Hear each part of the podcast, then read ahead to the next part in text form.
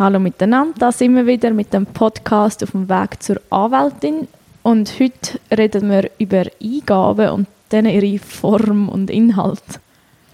Genau, wir haben hier von einer Co-Verteidigung, die hat eine Eingabe gemacht an die Staatsanwaltschaft und das Spezielle ist, die Eingabe äh, strotzt vor Empörung.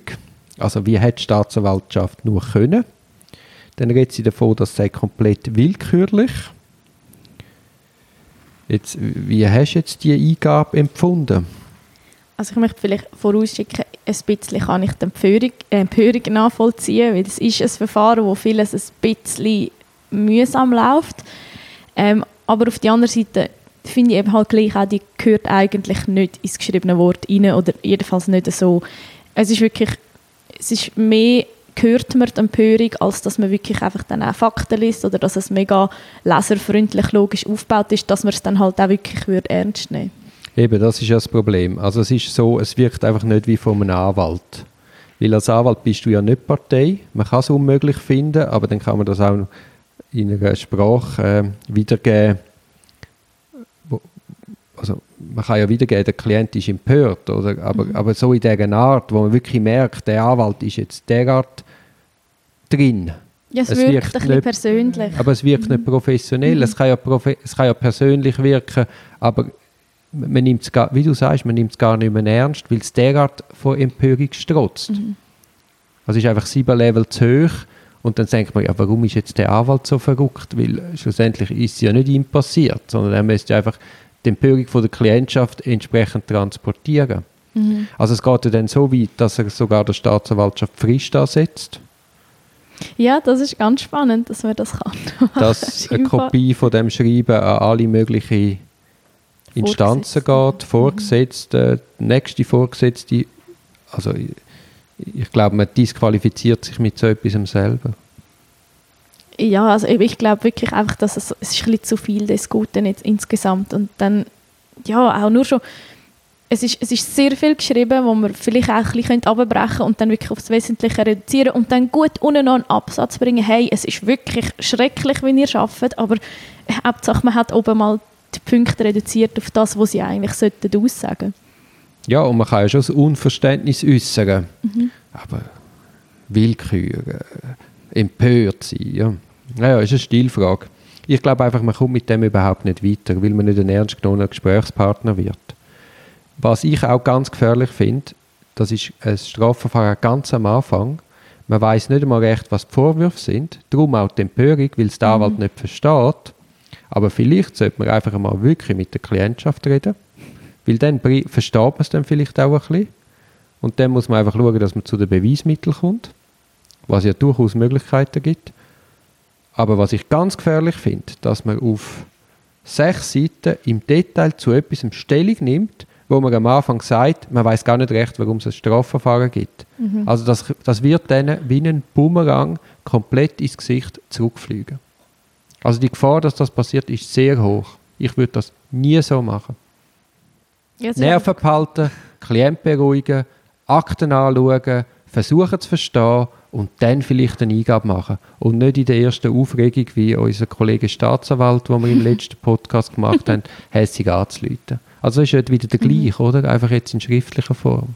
Ja, das stimmt. Und es ist halt einfach in schriftlicher Form vielleicht noch mal ein bisschen gefährlicher, weil du halt gerade im ersten, in der ersten Aufruhr Sachen auch schreibst, die nicht ganz wohl überlegt sind und du ja eben noch nicht eigentlich Basis hast, zum gross dazu Stellung zu nehmen. Und dann wird es halt schwierig, weil du vielleicht gewisse Sachen schreibst, die nachher ein bisschen anders sind, wo man dir dann vorwerfen kann, dass du es eben ein bisschen anders geschrieben hast.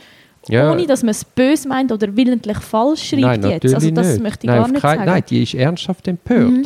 Aber die übernimmt einfach unkritisch äh, die Sachdarstellung von der Klientschaft, würde mhm. ich einmal schätzen. Und das ja. ist in einem Strafverfahren so gefährlich.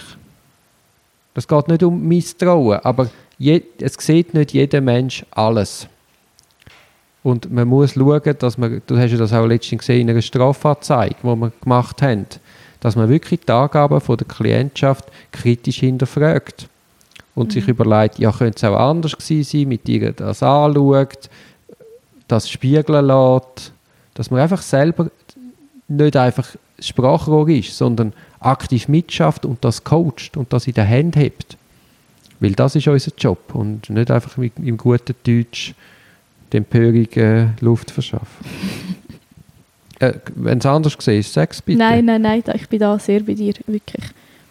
Es, ist, es wirkt halt so, ich kann mir vorstellen, dass so ein Schreiben auf eine Klientschaft gut wirkt. Ich denke, wow, mal sechs Seiten voll geschrieben, die fühlt mit mir. Genau, die Staatsanwaltschaft wird baff sein, wird nicht mehr können ansagen. Mhm, genau, aber es ist schlussendlich eben, es ist einfach viel Luft und, und sehr wenig Inhalt. Ja, und das wird das Gegenteil passieren. Ist. Es polarisiert ja das Verfahren, bevor es überhaupt angefangen hat.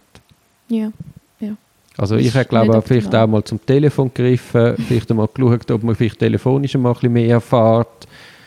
Dann gibt es Akteneinsicht, dann kann man Siegling machen, man kann Beschwerden machen. Also man hat man hat Möglichkeiten. Man hat Möglichkeiten und da ist ein Konto gesperrt worden. Also wenn man da gegen die Kontosperrung vorgeht, dann muss ja die Staatsanwaltschaft mal klar machen, auf was der Verdacht beruht.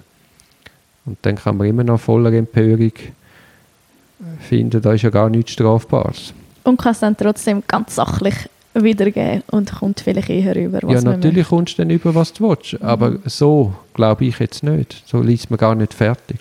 Das ist eben, ich muss auch sagen, ich bin selber eben, ich habe wirklich zweimal müssen anfangen, weil ich, es ist auch relativ chaotisch und dann ja, ist es echt anstrengend zum Durchlesen bis zum Schluss. Mhm. Und das, eben, das kann nicht das Ziel sein, das ist wirklich nicht optimal. Ja, ja. Das sage ich auch immer. Man muss sich unglaublich stark versuchen, in Leser zu versetzen und eigentlich alle Arbeit dem abnehmen, wo man kann. Also sauber strukturiert, Doppelausführungen streichen. Das kostet am Schluss aber noch sehr viel Zeit und es ist schwierig, seine eigenen Babys zu killen, seine eigenen Formulierungen wieder rauszustreichen, weil man hat es ja so super formuliert. Aber man dient der Sache meistens mehr wenn man stringent und möglichst einfache Sprache und nicht, nicht siebenmal das Gleiche sagt. Nein, es ist sicher so.